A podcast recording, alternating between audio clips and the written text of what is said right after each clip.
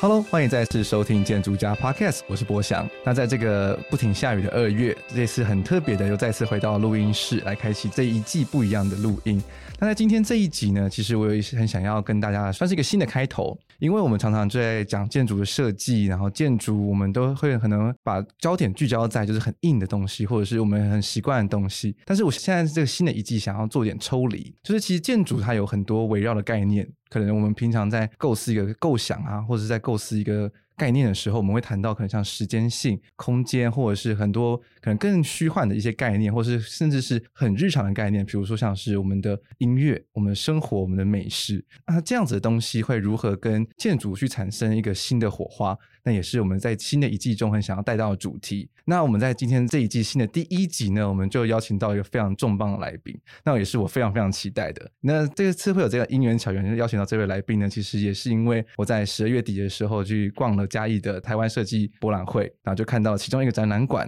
如果像大家有听我之前的节目的话，应该都非常的熟知，就是所谓的阿里山馆那边。那那个馆呢，真的是让我非常非常的惊艳。那这个场馆呢，是由 Archicad 所设计的。那我们今天就非常隆重的欢迎到 Archicad 的主持建筑师钟炳宏建筑师来到我们现场，让我们一起来欢迎他。钟炳宏建筑师，你好。呃，大家好，那个主持人好，各位观众朋友大家好。那要不要跟大家稍微自我介绍一下呢？ OK，好，我叫钟炳宏啊、呃我是一个建筑师。那我除了做建筑设计之外呢，其实我最喜欢做的是策展。呃，在其实二零零八年的时候，我跟博翔一样，就是有一个志业，就是想要做一点不一样的事情，所以曾经做过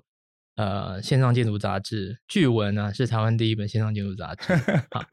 然后后来就是有机会接触了策展之后，当然也持续做建筑设计，但我发现其实我更热爱的是做策展，所以近十年来，几乎我把我的所有的心力都投入在关注如何透过展览去做一个社会沟通。所以这次有机会能够在嘉义这边做一个阿里山展，才会有机会认识博翔跟各位听众。嗯，如果大家有去现场去体验过那个空间的话，其实真的我觉得算是一个对于整个台湾的展览算是一个很大的突破。那这部分我们就留到后面再来好好深入的讨论。那在节目一开始呢，其实当然就很想要再多多聊聊，就是 Archicad 这间呃很特别的工作室，然后还有就是中建筑师。那其实钟建筑师刚刚就是很快速带过他自己的生平，然后就觉得，哎、其实他有很多很特别的地方想要跟各位听众分享的。就是他其实，在大学的时候，他并不是建筑科系出身的，他是台大的农机系，然后之后呢，才进到了建筑研究所。那在毕业了之后，或者是说还在读研究所期间，他其实也做了非常非常多的事情，像是待过旅行社啊，像刚刚所谓创办了一个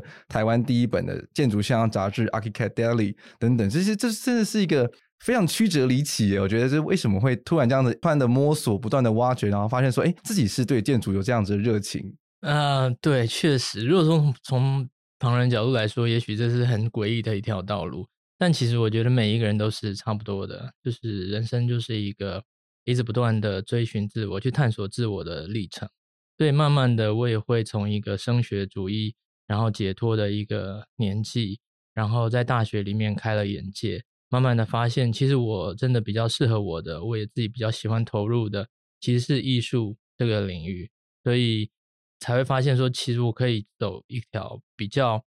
有挑战性，然后呢又可以让我自我满足的，所以建筑就是其中一块。那当然，在整个过程中，我觉得其实一直都没有机会，也不是大家会想要去听的。其实是对于自我探索这个过程，其实我们就是很纳闷，就是为什么我会存在这个世界上。哦，OK，对不对是所以大学大灾问，对，这个就是整个大学，我就是一直很非常非常的一直在探索、思索这件事情，嗯找不出答案来。 OK，一 n 到了退伍，然后呢，你必须去找工作，你否则因为你自己在外面租房子，是要付房租，所以面临生活的压力，所以我才会去投很多建筑师事务所。但是因为我不是本科系毕业的，虽然我觉得我 K 画的非常快，非常好，找我绝对没有问题。是可是因为你不是背景，这个所以大家不会录取你。所以我在天天在家里看那个 TLC 频道，那时候叫 Travel for Living 频道，嗯然后突然有一天就想说，哎，旅行是什么？因为它就是旅行探索频道啊，是所以就旅行。然后就查，哎，怎么都是旅行社？然后嗯我家对面就有一家旅行社， OK，所以是因缘际会哦进去了。是是对是，但是旅行社是需要业务的，那我又不是业务人才，嗯，对，所以后来当然我转型了做产品企划，但是确实我在旅行社就待了七八年，哦，那待蛮长一段时间的耶。，对，因为整个气氛非常融洽，我跟老板是非常好，嗯，对，他也给我很大的空间，让我同时在旅行社工作，然后又在呃建筑研究所念书，然后对，就是因为这样子，我拿到了考试的资格，然后我就去考了建筑师，嗯，对然，后就很顺利的考上了。哇，这是在这个时间点，真的听到了很应该很多人会捶心肝，因为 没有就是才刚放榜而 已。对啊，很多人对啊，大家都很努力。现在越来应该是门槛不会不会像以前那么高了。嗯，对，所以说你你有投入时间，应该就有机会。是对是是，嗯对啊，大家要继续努力。好，回到这个过程上，那其实我觉得旅行社这一段其实非常有意思，就是因为做的是产品企划嘛，对那其实也会算是有间接的影响到你可能后续在做一些策展的时候，就是比较懂得如何去跟人啊，或者跟一些其他可能非专业领域的人去做沟通，会有这样的嗯感觉吗？我觉得是慢慢的发现，旅行社必须要是在旅行社的工作是必须要跟人接触的，嗯，而且要解答别人的疑问，然后提供别人服务，嗯所以沟通能力是必须要建立起来。我以前是非常不社会化的，嗯哼就是我不喜欢跟人家沟通，不喜欢跟人家讲话。然后啊，对我旅行社一开始进去当业务啊，大家都是抢着当电接电话，是是是，我就是最后一个接电话，当电话声还响了好几声，哦，大家都占线了，好，我来接一下。 OK， 对，但我发现其实我还是有客人的，嗯，对，就就是还是会有人喜欢我这种忠厚老实型。哦，不喜欢那种油油嘴滑舌，就是那种说哦，跟你讲，嗯对就买这个就对了，对我可能有一种信赖感，对，嗯，以所以其实就是天生我材必有用，是，，对，只是说确实是以前我很很真的很寡言，嗯哼，然后现在是觉得我可能必须要开口，我才能够做到我想做的事情。哦，其实我觉得就是在建筑这个产业里面，就是你因为毕竟要去说做很多说服的工作，或者是说让听众去了解你的想法，是所以就变成说沟通这个学问其实就变成是一个很难的事情，就是你没错不没不错断的要自己去深化跟修改。没错，就是没因为错我们可能很有时候会很习惯用一种很专业的方式去做沟通，然后结果就是旁边的人就听得乌撒撒，就是哎，诶你到底对在跟对我在对说什么 这样子？是是是，对，那可是那当你这个概念没有办法传达给他们的时候，他们可能就会觉得说，哎，这个不是我要的。但如果就是你这样子的概念有办法去，那算是打动他们的，就是触动他们心中那一小块东西的话，他他们可能就觉得，哎，这就是我要的东西。这就是我觉得这是做设计很很有趣的地方。对，其实这个真的很难。我觉得最后你还是会回归到自己身上，就是忠实的做自己。嗯，对，然后然后，但是你也要嗯、呃很关注你所要面对的对象，就是要有同理心。其实这个同理心是慢慢的，我发现我为什么要做策展里面很重要的一点。对嗯我常常在公司跟很多我年轻的伙伴们在讨论事情的时候，我都让他们知道说，其实展览我一直把它视为一个社会沟通，嗯哼，就是我们要传达一个讯息给他们，然后要用他们听得懂的方式，或者他们愿意听的方式去去表达。然后目的其实是希望能够拉近彼此的价值观，嗯哼，对，去共创一个美好生活的愿景跟未来这样子。因为为什么会想要念建筑？原初就是希望我能够自己设计一个我自己的家，是，对，然后慢慢的发现有一个自己的家，自己 take care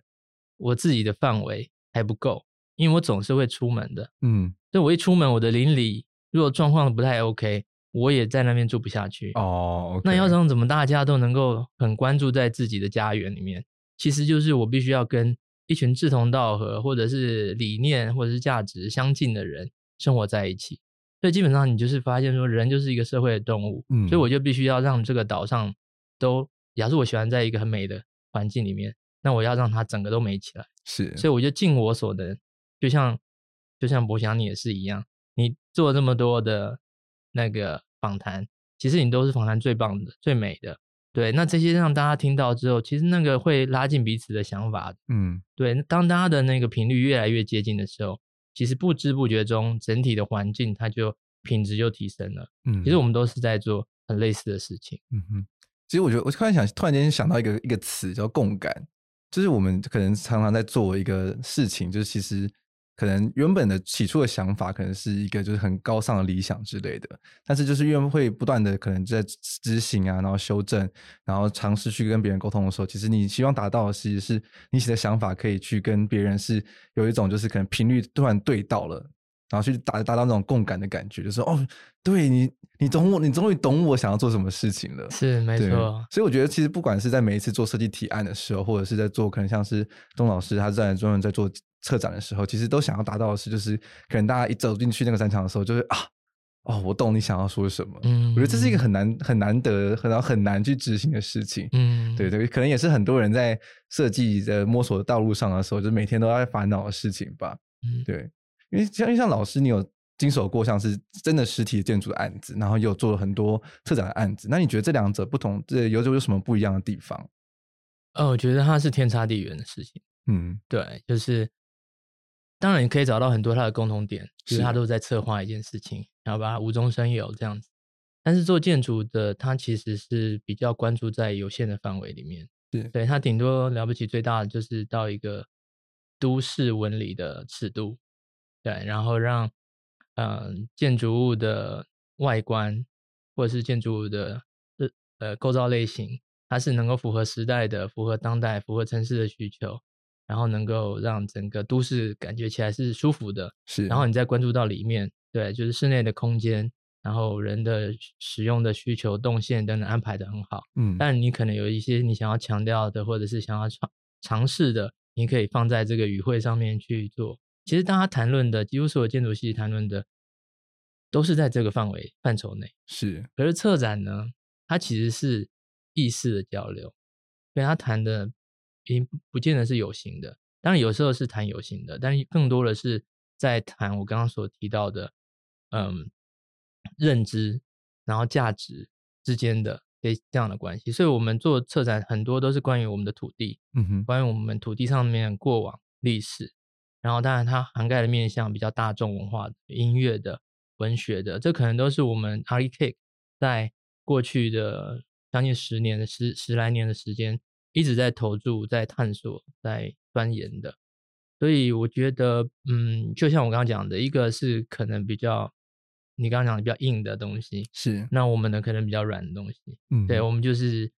我刚刚好两边都有做嘛，嗯，对，是对，做建筑永远是我的梦想，是对，因为我想要在未来有机会能够找一块地，然后就是盖自啊己的家，对养嗯老、啊，不是，就是 就是，总之就是创造一点就是自己的生活园地，是我觉得是这是是每个人都会有的，嗯但更多就是我刚刚讲的，就是家以外的部分，只是希望大家一起共创。嗯哼，就跟城市就或者是国家有这样子一笔，大家一起拿出来纳税拿出来的钱，你要把它投入在哪边？要修一条路呢，还是把地方打开，让水岸还给大众？嗯哼，这个都是必须要有社会共识，嗯否则一做下去就很乱啊！大家有人觉得这样不好，有人觉得那样子不好，是，所以就乱七八糟，然后反而会有很多政治纷争在里面。嗯哼，可如果大家都觉得，哎、其实我们就应该这样子来生活，那其实领头羊的那个呃带呃我们的船长，嗯，就是我们的政治，比如说总统，他就他的他的政策就容易推行下去，获得嗯大家的重视，所以资源就可以不会有很多浪费的情形。嗯，对，所以我觉得我们做策展的，其实就是在做拉近彼此想法的那一个工作。 OK，嗯了解。因为像是我就一一印象，就是之前去旅行的时候，就是很多可能国外大城市啊，他们可能都会办一些什么双联展，或是一些他们城市的展览，他们其实都会可能会有一些呃，像城市愿景馆，然后是会让大家都会很积极应，就是可能可能像市民们或者是他们学校，他们也会带他们的学生去，去让他们看到说，哎，这个城市它可能未来三十年、五十年是有什么样的 vision，什么样的的展望。那反而在台湾的时候，就是之前在台湾设计展出来之前，可能就好像少了一些比较比较少的这些东西，所以大家对于自己本身生活的城市是陌生的。那在这一次就开始有了，就是后后续开始有很多这样子设计展览出现了之后，其实对我觉得对于整个大众社会其实是有有注意到说，大家其实可以更认识到嘉义这，比如说不只是嘉义啊，就是整个台湾这块土地，嗯呃，台湾每个县市的这个对于地方，虽然说它是号称叫台湾设计展，但我每次每次去逛不同城市，都觉得那就是一个城市展。对，就是你逛完之后呢，顿顿时间跟这个城市的亲密度会拉得很近。对就你知道了很多它的一些小秘密，或者是一些就是可能你平常忽略掉的地方。因为以嘉义为例好了，那就是因为这次刚去，可能大家比较呃有熟悉感。像之前大家可能对嘉义的印象就是阿里山啊或鸡肉饭之类的，除此之外就没有了。嗯啊，可可可能就可能如果有看卡努的话，可能就对他们的棒球的那些历史，可能还多多少有一些印象。嗯但是你可能就对这个城市是没有什么熟悉感的。嗯但是经过这次的展览之后，其实你会发现你可以去挖掘更多这城市在更 deep 一点的面向，嗯然后去打开了很多的不同的建筑的空城市的空间的时候，你才发现说，哎，其实嘉义是有很多地方跟很多我们值得一览的的故事。所以我是觉得，就是策展这些部分，其实是真的有有助于我们去了解一个，不管是城市也好，或是一个生活也好，是有办法去真的提供一个新的 vision，让我们去呃更了解或者更更知道，就是我们生活这块土地这个环境未来可以有什么样的改变或什么样的想法。嗯所以我觉得，其实大家去逛这展览的时候，其实我蛮建议建筑人去逛的，因为就是会产产生一个新的想法，是说，哎，其实对于你的建筑物，对于一个城市，或是对于一整个社会，有一个什么样的改变，而不就是只是谈停留在说你自己的基地上，或是这块就是你自己主呃业主需求上，这样这个狭小的的面向这样子。嗯，确实是确实是嗯，对。对那其实我自己蛮好奇，说策展这件事情啊，因为我相信对于很多呃听众而言，可能是一个很新的领域，所以想要跟钟建如钟建如师就多询问一点关于策展方面的。因为像是你们拿到一个课题的时候，就是你们会开始如何去做发想，或者是说如何开始接手呃设计的部分。嗯，呃，像我们公司的组成啊，就是有分成三个部门，一个是策展企划部，一个是那个空间设计，一个是平面设计。那这三个其实是紧密连接在一起的，就是不会是哪一个方面单独它存在，它就可以完成一个展览。嗯那但是我们也要必须很清楚知道，其实当代展览已经成为我们城市生活一个非常重要的活动了。是对，这也是大家不能知性感性的。对，你可以有一个周末的下午去一个展览里面，就是好像洗涤森林一样，嗯然后就得知了一个新的事情，是然后有一个新的体悟。那这些都是展览可以带来的好处。那只是说，嗯，我我们就是在这样子的一个城市的发展下面，我们就是必须了解说，我们现在在做的策展到底是哪一种策展？因为策展很多种，比如说像你在你到博物馆里面去参观，那是一种博物馆策展，里面有非常多历史的文物，嗯然后你是透过这些文物去认识过往人是怎么来的，然后当然这是有回顾，可能未来也有一些展望。当然，你也可以透过比较当代艺术的，比如说美术馆，对，然后那他们的策展其实可能会比较有偏向意识方面的，呃，或者是针对目前社会所面临的一些问题，它透过艺术来做一点点呃批判或者是一些一一些反思。那我们更多的是除了这些机构之外，我们来自于政府公部门，他们呃其实是也是希望能够呃透过他们提供这个经费呢，然后让我们能够去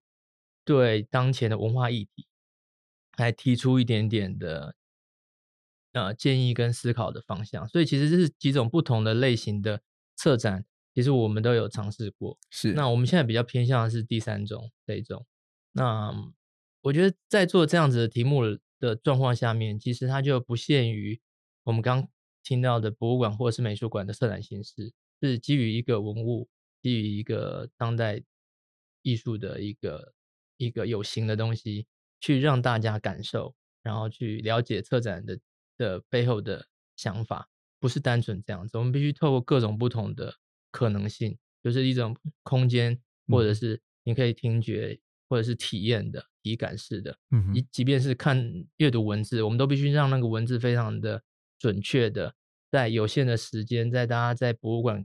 可能会有博物馆疲劳的这种，就是有限的时间内，你要让大家都能够吸收得到的。是对，这就是我们一直在琢磨的题目来了，我们就要去重新思考。当然，我们在更早之前，我们就要先去挑选题目。 OK 对，挑题目其实才是策展对我们来说最重要的事情。 OK，就是题目对了之后就会就会比较有灵感这样子。对，但是因为题目拿到之后，其实就像大家可能考试解题一样，就开始要去解这个题目嘛。但通常就是比如说，假设以公部门的策展为例好了，从拿到题目那一刻开始到实际展出，通常会有多少的工作时间呢？一个公务人员通常都是以一年为单位，哦，是以一因为年的单位的、啊，对，因为他们通常都是有年底会有预算嗯的那个必须要支出的这样的限制，所是以很少跨年度。 ，OK，所以我们大部分的案子都在一年内要完成。嗯，那尤其他发案的时间如果是年初、年尾结，就是大概中间够的时间大概就只有半年。哇，所以其实八也个是月蛮赶的耶，对，就是很、嗯很短啊，就是台嗯湾很不好的一种状况。是对 为了消化预算， 所以就是活动都办得很紧急，对，有些是消化预算的，嗯但有些其实他们一直都知道自己在做什么。 ，OK，嗯嗯，比如说阿里山展览为例好了，那像比如说，因为假设是一年的时间去准备这个展览的话，其实因为毕竟你们在这个展览中去挖掘了很多。阿里山的一些背后的故事，然后还就是很多不同的面向。那其实那些故事也应该是很难是自己可能一个人在电脑前面然后去挖出来的，所以他可能会需要去挖很多现场的调研啊，甚至说是一些呃历史学者他们的一些可能多年的研究资料。那会是在多可能要在多少时间内，或是出动到多少人力去把这些资料给就是凑齐，去变成是一个可以展出的状况。 人当然是很多啊，去看我们那个参与者，就是对 有数看到十 一人一大排那一整对，面其实之前已经非常多老师参与在这个案子里面，嗯嗯、不是不是说参与在这个案子里面，参与在这个题目题目上面。是，嗯，从我的角度来看啊，就是其实阿里山会有这样的今天这个展览，它其实是在几个状况下面发呃一起呃结合起来，然后发生的一件事情，就是包含着前几年就是很多风灾，是，所以阿里山的小火车其实是没办法全线通车的，有几是段是有摊方的状况，嗯所以他们就在思考，呃，是怎么样子来修复啊、是要用什么样的方式让让火车可以可以再次运行？那但是在同时间呢，他们也在想说，那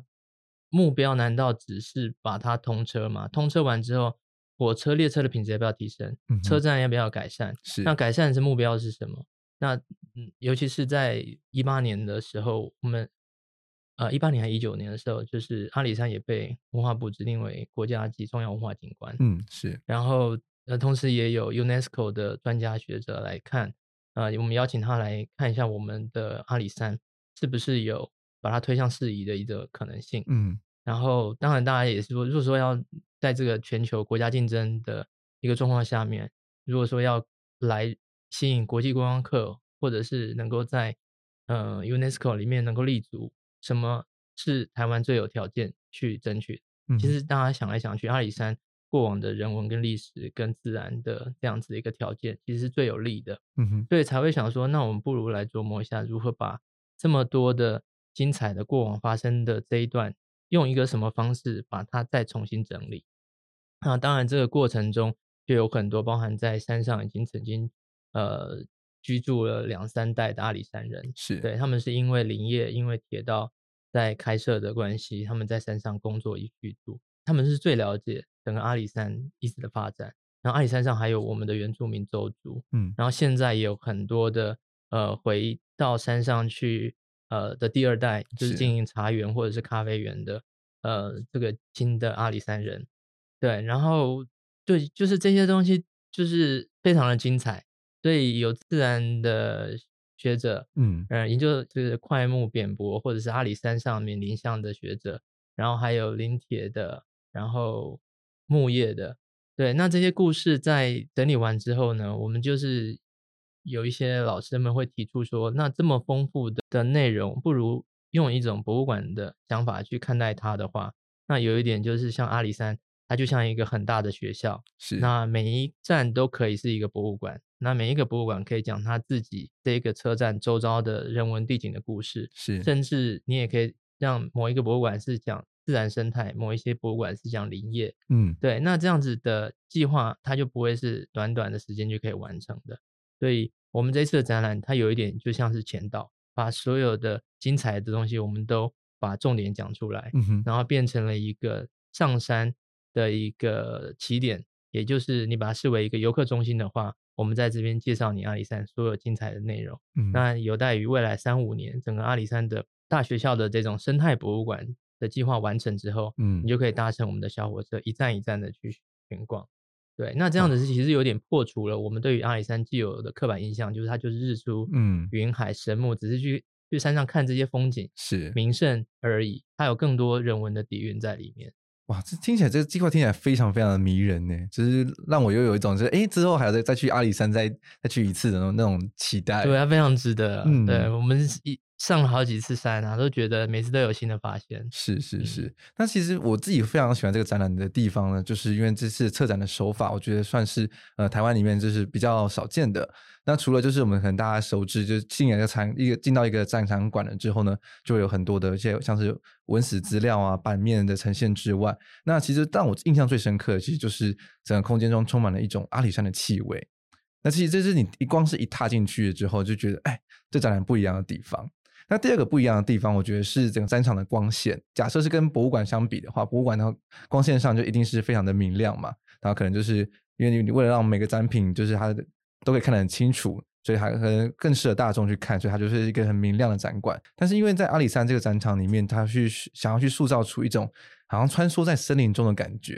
所以它的光线其实是比较昏暗的，然后用那些就是呃条状的灯柱，然后去投射出来的光线，就很会让人有种错觉，是自己好像走在这个森林小径的感觉，然后去看一一处一处不一样阿里山的故事这样子。所以我觉得这整个逛展览的经验非常非常迷人，所以我就很想要再请中建筑师来跟我们多分享一些，就当时候拿到这些资料。相信就是哇，散在桌上，就是很像是那种侦探刚开始要办案的时候，就是哇，很多线索，那如何去把这些线索收拢，然后变成是现在看到的这样子战场的展现？您说的对，就是这个展场，其实我们花了一些力气在思考如何去做气氛的营造。嗯对，那我们当时在山上最让我们感动的的那一刻是，当我们到了两千两百公尺到两千四百公尺的那个高度的时候，那个高山是非常的安静的，完全没有任何声音，就是地上踩的是柔软的地衣，嗯哼然后看到的是，嗯、你会听到蓝腹鹇，台湾特有种生物，是对，它基本上就像家禽一样，它就在你的周遭，跑呃来在跑你身去旁，就是在觅食， 是，然后发出咕咕的声音，它完全不哦怕人。嗯因为我们觉得那个实在是太美好了，太梦幻了。然后都是柳杉林，当然以前这里一定都是快木林，嗯，都被砍掉了。对，被日本人重新复植的是柳杉，柳山，嗯，但是柳杉也已经长得非常的高耸，所以我们希望能够再现我们在那一个 moment，在那样子的云雾、稀薄的空气，但是非常清新的气息里面的那样子的感觉，我们希望能够再再现它。然后，嗯，当然，我觉得花最多力气的就是我们的文字，因为确实你要在比较阴暗的空间里面去阅读文字，一定是一个挑战。是甚至很多人会不习惯。但是你一旦静下心来，我觉得我们给予的光线其实是相对充足的。嗯，然后我们也给一个开放的场域里面有一些机会去让大家探索，也就是我们在空间的周边设置了一些，你只要每一个地方都去走动的时候，你就会遇到有一些你是可以触发的。嗯那这个互动就会让你听到只有在阿里山上才会听到的声音。嗯所以我们把阿里山上的气味，阿里山上可以闻到的呃这个气味、听到的声音、可以看到的画面、地景，呃，我们就把它尽可能的浓缩在一个有限的的这个范围里面。嗯其实我觉得这样也就足够了，因为我们要谈的故事内容，在我们的精简浓缩下面，其实已经言简意赅，让啊、呃所有的观众都可以了解我们想要谈的内容。嗯其实我们花最多力气就是在文字的撰写，是，因为其实，在我们手上可以运用的这个资料是非常非常多的。对，在更早之前，有北医大的黄真燕老师，他同时也是我们的这个协同策展人。是对，黄真燕老师他已经做过了一两年的研究，还有哇更早之前，黄世斌老师也做了几年的研究。啊，再来就是陈月霞老师，嗯对，他是阿里山人，哦，对他 OK，告诉我们非常多，他之前在早平车站，就是以前的阿里山站是居住在那边的那样子的一个高山生活，我们哇听到就觉得非常的迷人。嗯对，那这些都是我们希望能够传达给现在的台湾人，因为我们都不晓得。嗯如果说没有写出来，我没有参与这个案子，我相信没有人会知道，对啊，所真以的这个是传不出去的故事。嗯对，但如果说我们要让它成为一个大家就是要专程来这边看台湾最特别的，能够代表十九到二十世纪人类开发自然森林的历史的这一段故事，我们就必须要把它正视，而且让它是用一个有条不紊的一个论述，让它用多余的成为一个很官方的一个说法，大家来这边专程看的东西就会很准确。嗯，是，所以这其实是跟观光嗯的这个资源，或者是未来我们要去谈国产材，嗯国产材现在是我们正要去推的。 ，OK，那国产材如何去面对林木？砍树不是错误，嗯哼，，对，那这个东西也是教育，所以它也是一个教育的。是，所以综合起来，我就觉得这个其实是很有意义的事情。所以我们花了好几个月的时间，就是为了那三五百个字，嗯，就我们有二十几个单元，二是十个单元，每个单元的三五百字，我们就是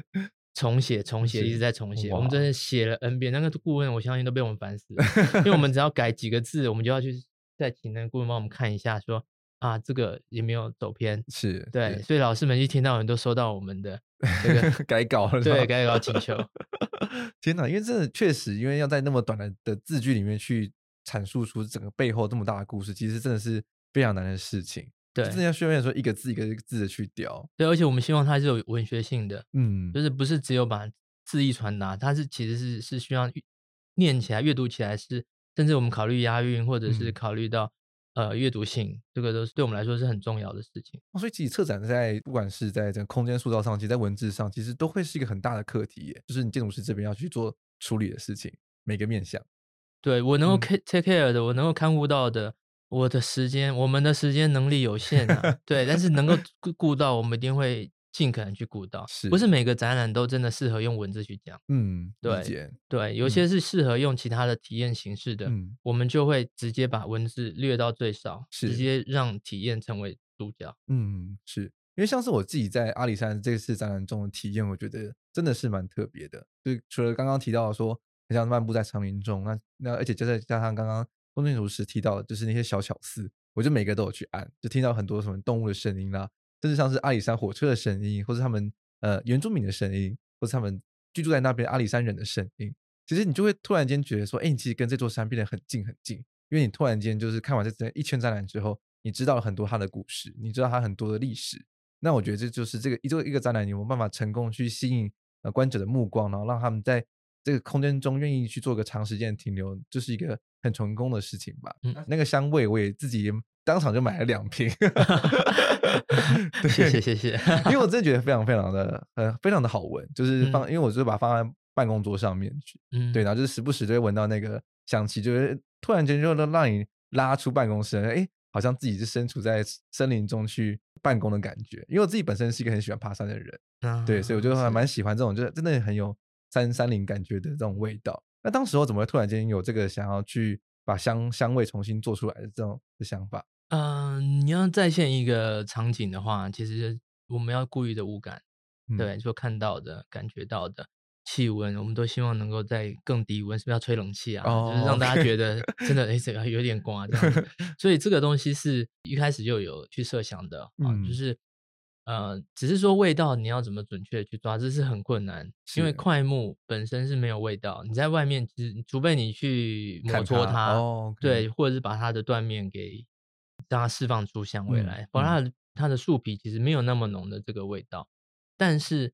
呃，清新的感觉确实有可能，我们经由复方把它放进去的，是，对，，如果我们能够调，因为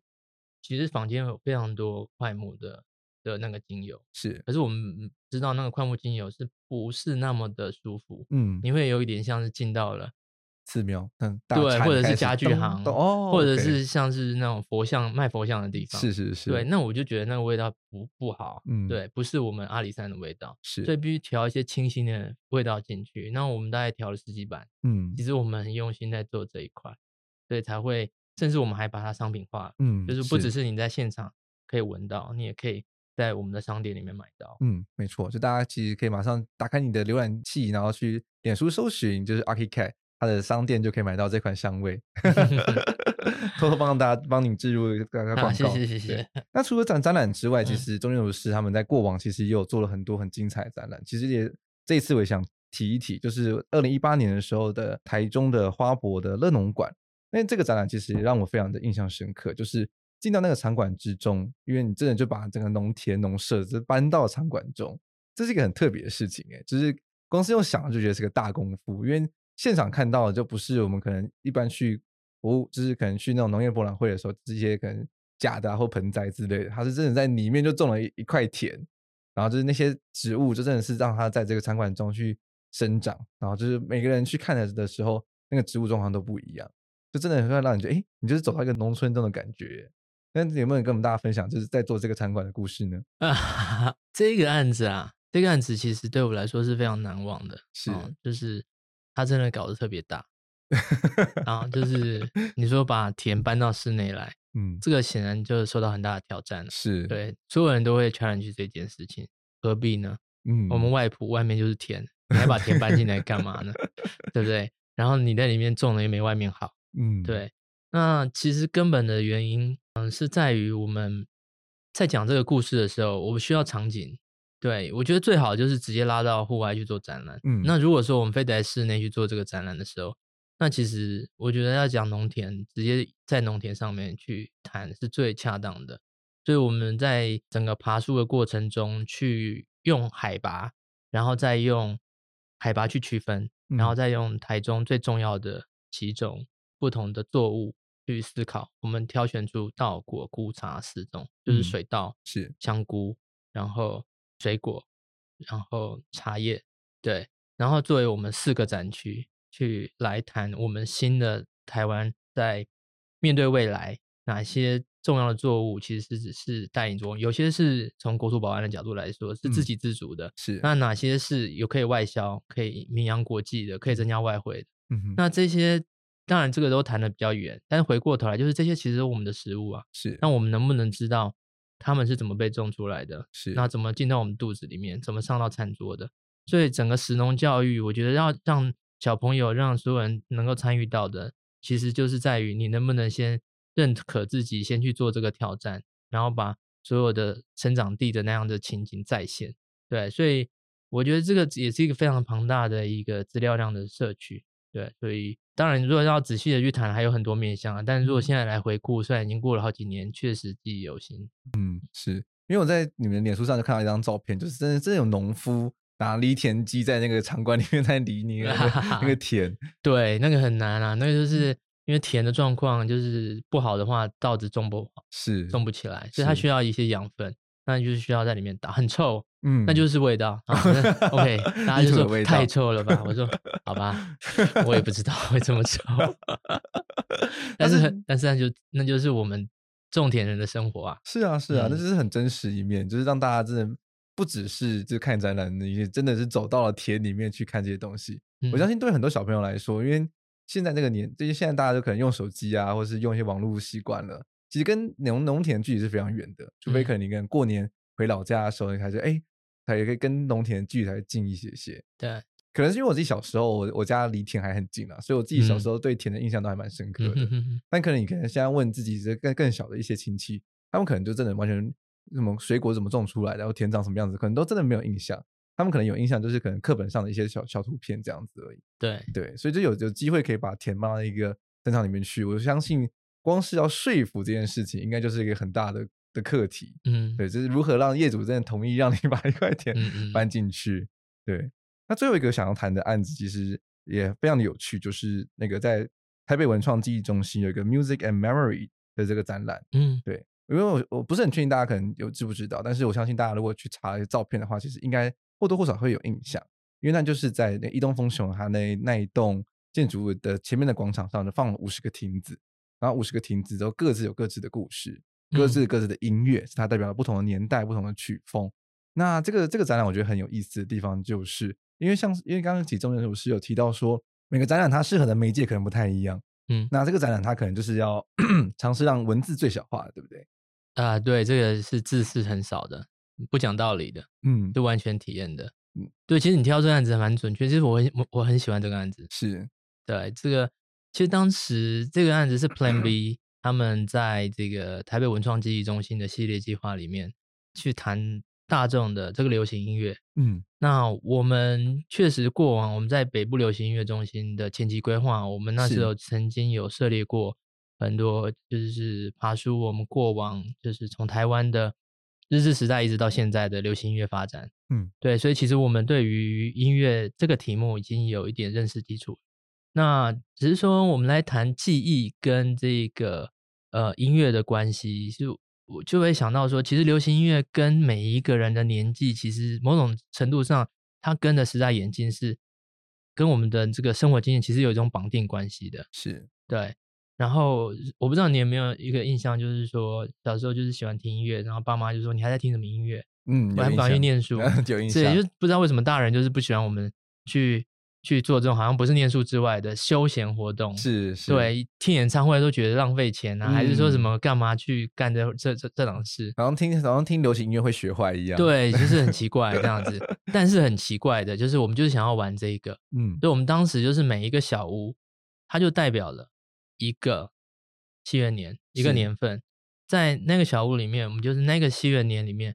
的那一年发生的大事情，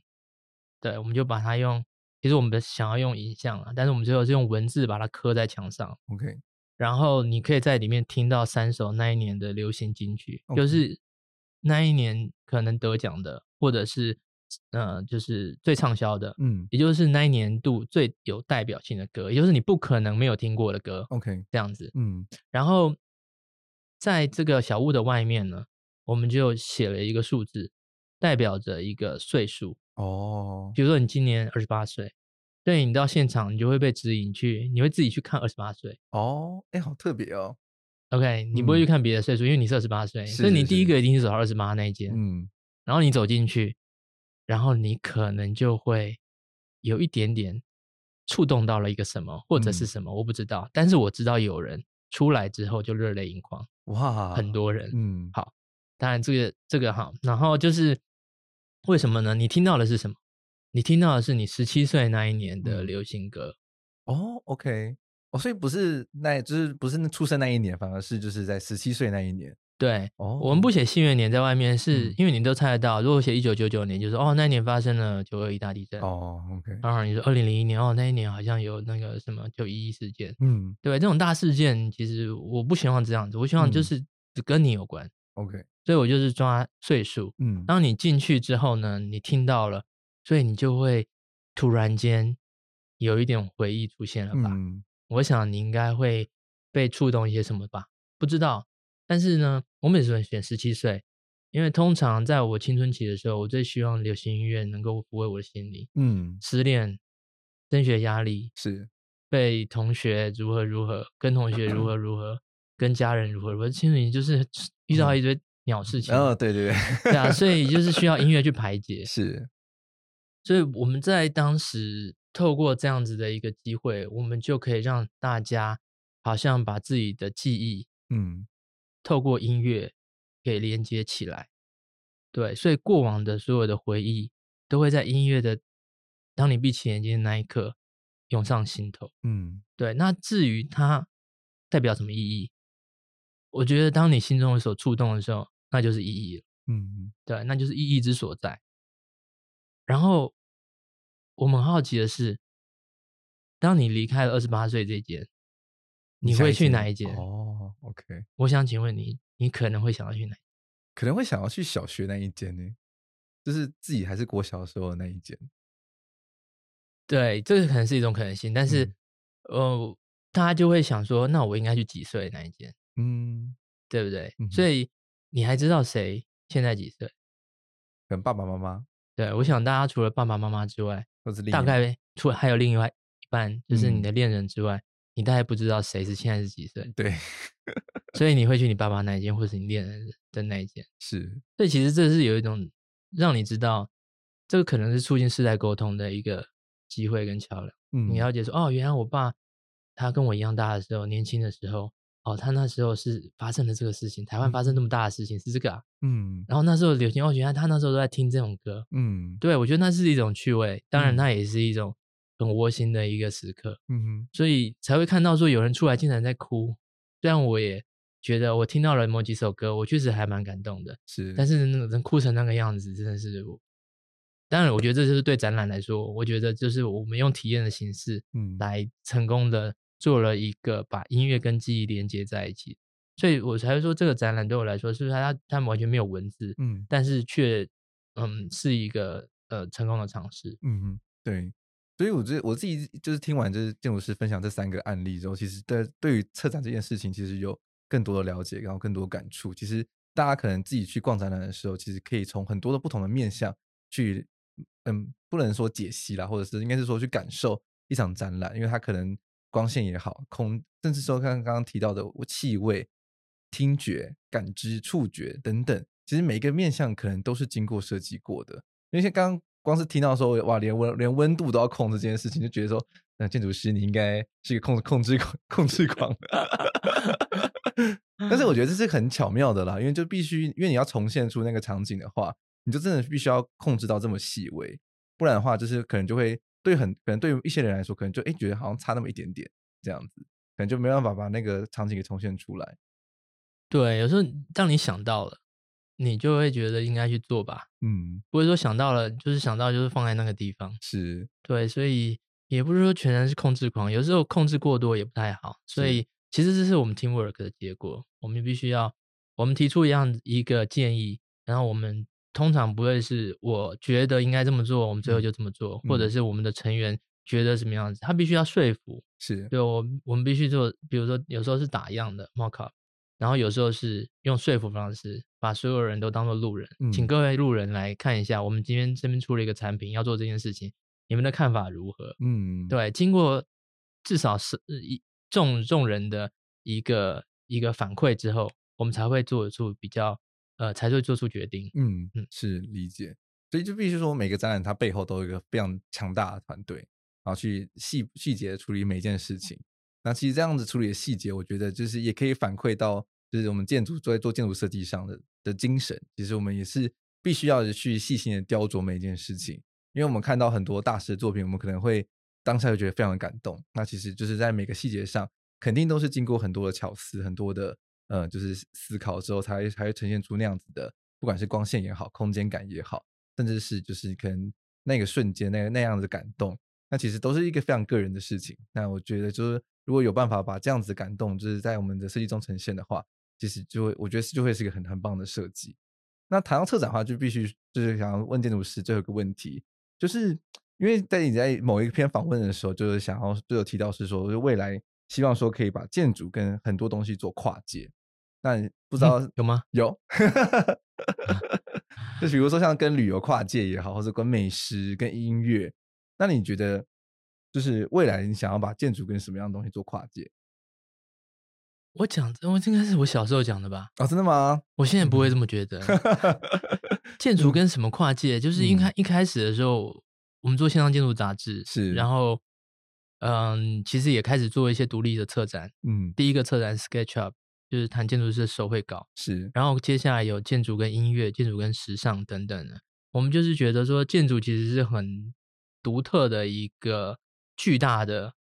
工作，是，对，所以它的知识含量必须要很高。嗯对，但是它因为知识含量很高，表示说它随时都有机会去跨域， ，OK，它一跨域就有好玩的东西出现，嗯所以才会想说，那我就这样跨跨跨跨跨，就像我嗯们的公司叫建筑蛋糕、嗯 a r c h i Cake，是它就是一个很硬的、坚硬的，一个很柔软的一种跨界，是，一个很 tough 的思维跟一个很轻松的一个调性去做跨界。嗯对，那跨界当然会有很多有意思的东西出现，但我觉得建筑跟任何东西跨界都跟我现在在做策展的是有一点点呃完全没有关联性了，嗯，因为是我我更希望的是去促成一个能够让所有人都喜欢我们土地的一个可能性。嗯那建筑去跨界，那个就是一个趣味的东西，嗯哼它有时候只是一个噱头，你不能从中看到什么，你可能会发掘出新的形式，嗯哼但那就是有限的东西，但它不能够让你觉得我应该如何去面对这个人生。对我们谈的是社会性的沟通，是也就是说，这社会充满了很多的对立、很多的矛盾、歧视，嗯然后，呃，如果我们在现在这个岛屿，台湾这个岛屿上面，我我是觉得台湾是非常幸福的一个岛屿，嗯，因为我们距离我们的邻国是有海峡作为屏障，嗯我们岛屿并不大，嗯我们上面的人口是有限度的，所以我们可以做不会太距离太遥远的代议政治。嗯我哼们人民是有机会能够直达呃，就是中央的，但是声音是可以到达的，是所以我们是可以好好的想一个方向，让我们有一天可也许可以自给自足，有也许可以让我们呃不会，我们可以被全世界所接纳。是对，那但是这个是有赖于透过很多的方式去做社会沟通。所以我，嗯我、现在的 focus 就是在编辑、出版跟嗯做策展。对，就 OK 是我们其实我们在做的事情是很类似的。是，当我们的美学慢慢提升，你看我们的城市从过去二十年来，其实是慢慢的变很漂亮的。是，我刚开始，我我第一次出国，一九九八年，我回来台湾，我就觉得哦天啊，台湾输人家太多了。是，毕竟桃园机场就是都是臭味，都是霉嗯酸臭味。人家是，苏黎世机场怎么那么高啊？他们就是戴高乐机场怎么那么棒啊？是，你就会觉得很不如。所以我们问很多那种建筑的老师的问题都是为什么台北那么丑？对，那怎么我们怎么办？就是大家因为出过国的，就是会这样子问。是。可是你看这十年来，再过现在，其实现在年轻人都不会觉得台北有落后到哪边去。其实我们嗯所有的指数、国际竞争的能力，其实其实都都是一直很提高的升的，一是直提是升的。嗯，所以其实就是我们已经慢慢的聚焦在，慢慢的知道我们应该把我们的资源放在什么地方，嗯哼放在我们自己身上嘛，是，不会是投在外面，一定是放在自己身上。那投在自己身上，那又要如何去有效的运用它？嗯，所以我才会觉得说，我有机会跨入策展，然后我我现在在阅读，在做展览的呈现，我我 focus 的题目基本上都是在往这个类型去做。嗯，所以未来我也希望说，策展可能会变成是我生命中最重要的一件事情了。那建筑，我就觉得建筑没有那么伟大了。哦，对，以 OK 嗯前建我刚开始跨入建筑的时候，大家都说如何用建筑拯救世界啊、嗯嗯，那我就觉得，现在我就觉得建筑人太自我膨胀，建筑 怎么拯救世界呢？ 这个没办法啊，对、呃嗯对，其实我们今天其实也没有谈到策展的另外一个面向，但是嗯我觉得，呃，未来有机会做策展，我就会去谈那件事情，嗯哼，就是谈有关于去年我们不是有一个台北双年展，是，然后是那个有点谈该呀，就是说，呃，如何去面对我们的环保，嗯呃，当代的什么人类的的存在是不是在破坏地球这件事情，嗯嗯，其实它有另外一个面向去关注它，这也是、哦如果说好好去谈它的话，它就可以让我们的呃目前的当代的当代人知知道如何去面对呃我们现在对于核能、绿能，或者是如何去面对我们的山林的这样的取舍上面，我们会有一个定见。但我觉得这个是需要沟通的，嗯对。那这个其实是比较有意思的，相对于做建筑。哦，OK，对，因为现在建筑很多人在谈建筑，还是在谈建筑大师啊，嗯或者是建筑伟大的建筑作品啊，是是是，但是那都是已经过去了。嗯对，所以有而且有有时候他们会想说什么二零五零年，或者是未来的那个建筑应该会变成什么模式？是就是他们为什么那么想要改变呢？这世界到底出了什么问题，让你觉得哦不喜欢住在这个房子里？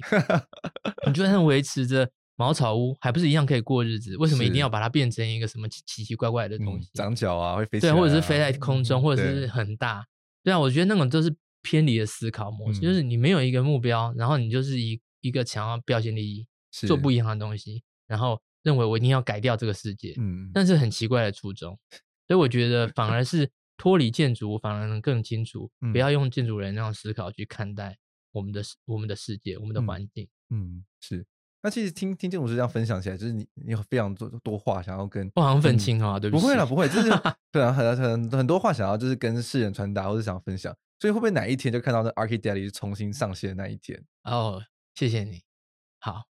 我我其实是蛮想想要在未来的某一天嗯，能够重新再来做出版的，因为那也是很好玩的事情。对啊，因为像是你们嗯其实像历次，像刚刚提到那种展览，它其实每一个背后都有好多的史料，好多的爬书整理过后的资料确实，可以跟大家分享。那感觉就是，诶，其实因为现在现在大家其实很熟悉线上媒体的形式，那会不会哪一天，因为现在都收起来了，会不会哪天有办法就是再重新把它整理出来，让大家可以看得到？我觉得这会都会是一个很有趣的，很有非常令人期待的事情。谢啊谢你支持，希望有朝一 日。嗯